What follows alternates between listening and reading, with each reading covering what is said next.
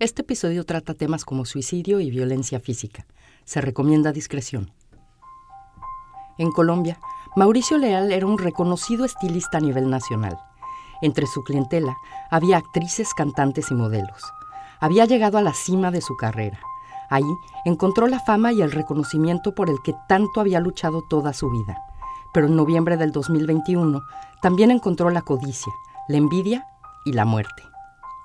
Yo soy Beatriz Maldonado y esto es Te cuento un crimen.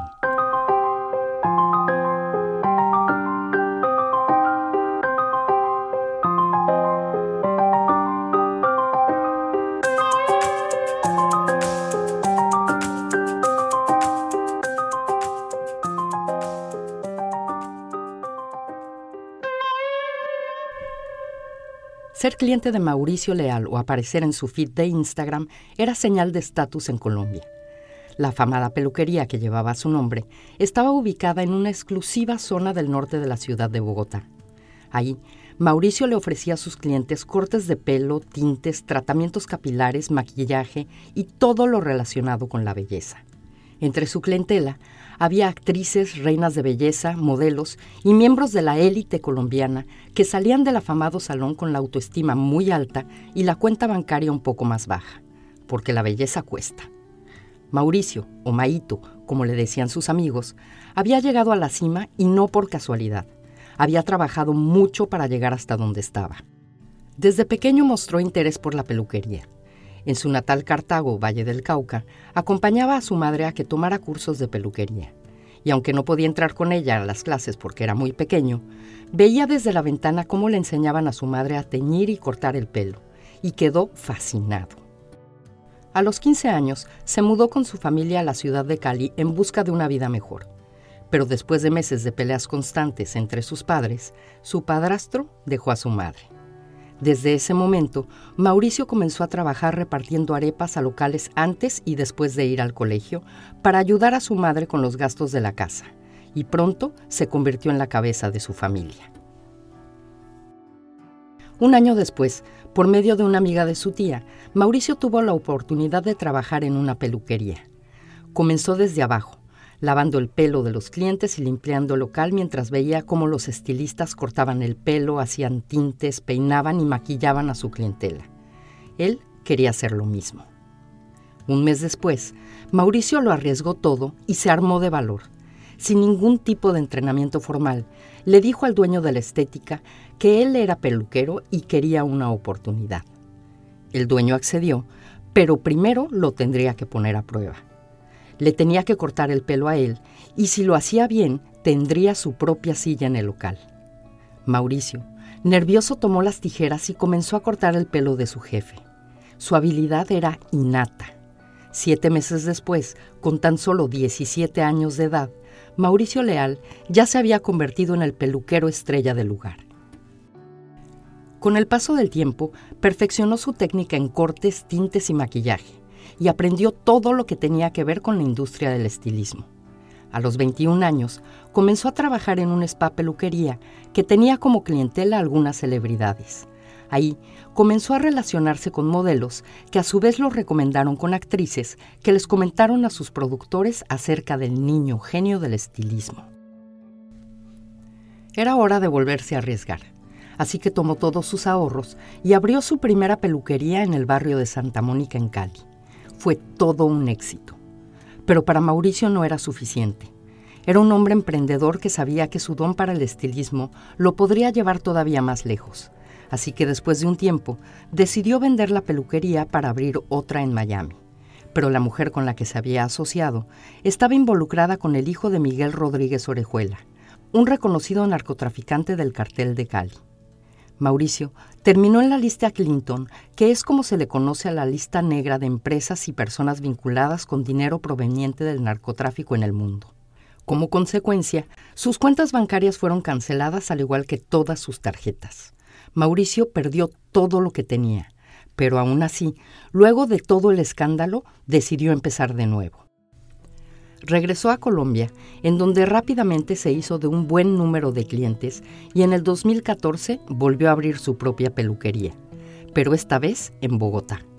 Sabía que si quería llegar a ser reconocido a nivel nacional, ahí era donde debería de estar. En un par de años, y a pesar de que ya tenía más de 15 años sufriendo de fuertes dolores de espalda y tórax causados por una enfermedad en los huesos, y de haberse sometido a una operación en la que le habían hecho un injerto de hueso en el tórax, Mauricio empezó a hacer sus sueños realidad. Cuatro años más tarde, a los 47 años de edad, Mauricio Leal no solamente tenía su propia peluquería con más de 25 estilistas profesionales a su cargo, y en donde no solo ofrecía todo tipo de servicios relacionados con la belleza.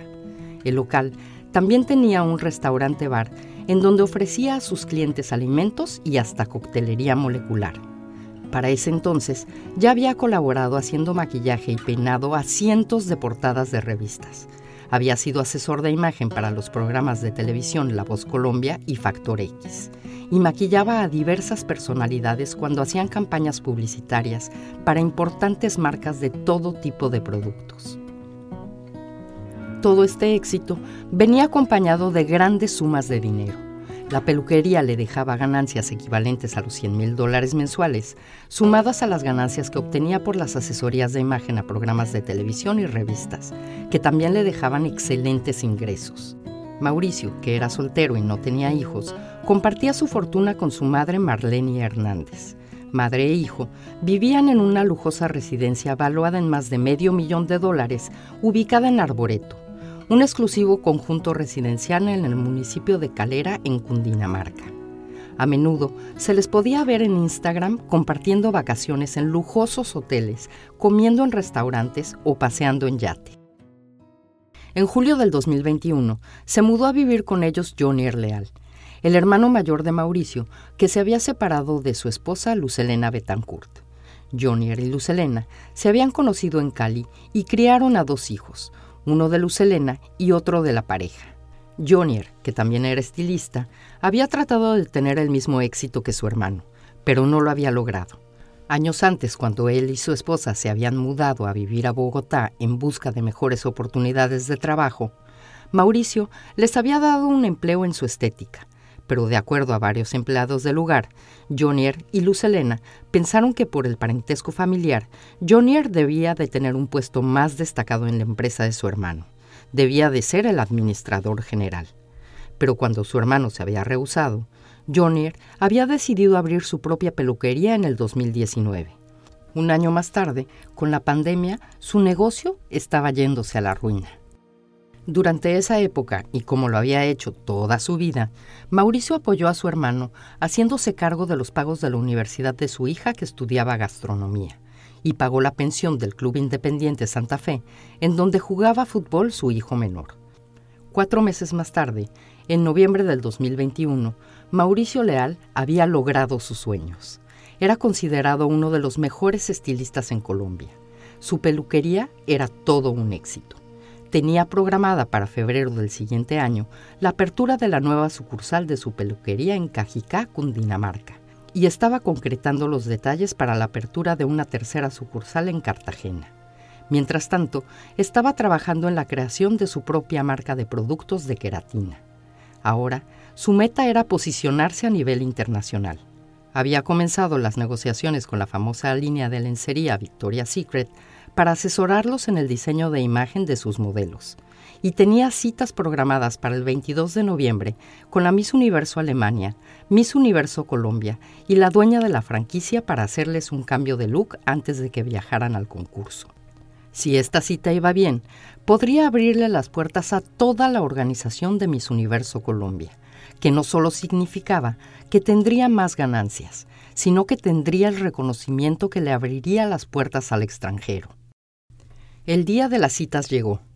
Eran las 7 de la mañana y Mauricio no llegaba a la peluquería y sus tres importantes clientas lo estaban esperando. Karen Ruiz, la directora de mercadotecnia del negocio y mano derecha de Mauricio, le marcó a su celular, pero sonaba dos veces y la llamada era contestada y colgada de inmediato, lo que le pareció sumamente extraño. Entonces le llamó a su padre José Jair Ruiz, que era amigo de Mauricio desde hacía muchos años y trabajaba con él como su chofer. su padre le dijo que a las 6.19 de la mañana había recibido un mensaje de texto de Mauricio pidiéndole que no llevara a la persona encargada de la limpieza a su casa porque quería dormir. De inmediato, Karen supo que algo andaba mal. Sabía lo importante que era para su jefe atender a las personas que lo estaban esperando. Alrededor de las once y media de la mañana, Jonier, el hermano de Mauricio, se presentó en la peluquería. Venía de la casa de su hermano en donde había estado viviendo desde hacía cuatro meses. Los empleados de la peluquería lo pusieron al tanto de la situación. De acuerdo con Jonier, él había salido de la casa sin hacer ruido porque pensaba que tanto Mauricio como su mamá seguían dormidos.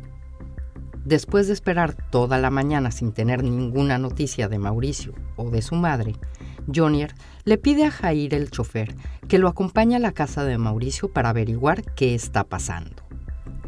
Al llegar al conjunto residencial, Jonier le da las llaves de la casa al chofer para que se adelantara para entrar.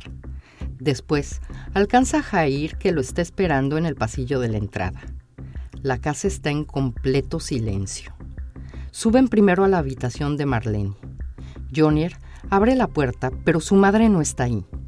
Luego, bajan al primer piso en donde se encuentra la habitación de Mauricio. Tocan a la puerta, pero no hay respuesta. La casa sigue en completo silencio. Jonier trata de abrir la puerta, pero tiene el seguro puesto. Le pide al chofer que entre por la puerta corrediza de la habitación que da a la terraza. Jair sale de la casa y la rodea hasta llegar a la terraza. La puerta no tiene seguro. Entra a la habitación. Casi de inmediato regresa hasta donde está Jonier. Jair, con la cara desencajada, le dice a Jonier, pasó algo horrible. Tienes que venir conmigo.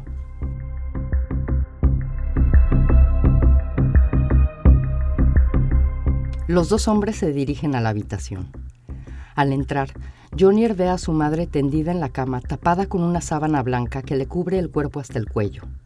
Junto a ella está su hermano vestido con una camiseta blanca cubierta de sangre que va desde el pecho hasta la cintura y se pierde entre los pantalones oscuros que lleva puestos. Sostiene entre sus manos un cuchillo que está encajado en su abdomen. Jonier solo dice, Mao, ¿qué hiciste? Mauricio Leal y su madre Marlene Hernández están muertos.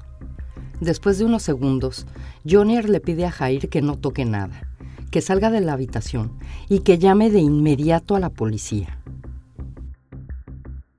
Una hora más tarde, la Policía Metropolitana de Bogotá ya estaba en la casa buscando pistas que les pudieran decir qué era lo que había pasado, mientras que elementos del Cuerpo Técnico de Investigación Criminal de la Fiscalía realizaban la inspección técnica de los cuerpos. Lo primero que observaron fue una nota que tenía manchas de sangre y que estaba sobre la cama, por arriba del hombro derecho de Mauricio. La nota decía, los amo, perdónenme, no aguanto más. A mis sobrinos y hermanos les dejo todo. Con todo mi amor, Mauricio. Debajo de su nombre dos palabras. Perdóname, mamá. En el pie de la nota estaban escritos los números 11-24. A primera vista, parecía que Mauricio Leal, por alguna razón, había matado a su madre y después se había suicidado. La noticia de la muerte de Mauricio Leal y su madre fue dada a conocer por todos los medios de comunicación, que también publicaban el contenido de la nota de suicidio que había sido filtrada. De inmediato, reconocidas personalidades de Colombia, como Fanny Lu y Andrea Serna, entre muchas otras, dieron sus condolencias por medio de sus redes sociales. Nadie podía creer que el niño genio del estilismo estuviera muerto. Empleados, amigos y familiares dudaban que el exitoso estilista hubiera podido matar a su madre con quien compartía todo y a quien amaba mucho y después se hubiera suicidado cuando estaba en la cumbre de su carrera. Algo no andaba bien. Y los investigadores del caso pensaron lo mismo. Habían encontrado varios detalles en la escena que no concordaban con un suicidio. El primero y el más evidente fue el cuchillo que Mauricio todavía tenía sostenido por su mano y que seguía encajado en su cuerpo. El cuchillo no tenía mango. Este fue encontrado debajo de la almohada que estaba al costado derecho del cuerpo de Mauricio. ¿Cómo se había podido apuñalar con tanta fuerza como para romper el mango del cuchillo y después esconderlo debajo de la almohada? Mauricio tenía cuatro heridas hechas por arma blanca, todas en el abdomen, todas hechas con la misma fuerza. También presentaba hematomas y rasguños, algunos de estos en sus antebrazos. Parecía que se había defendido de algún tipo de ataque. Esto significaba que si bien no había duda que Marlene Hernández había sido asesinada, la hipótesis de que Mauricio se hubiera suicidado cada vez era más débil. Por otro lado, Marlene presentaba solo una puñalada en el abdomen. A diferencia de su hijo, no se encontró sangre debajo de su cuerpo, lo que quería decir que Marlene había sido asesinada en otro lugar y después había sido colocada en la cama de su hijo. Pero había un problema.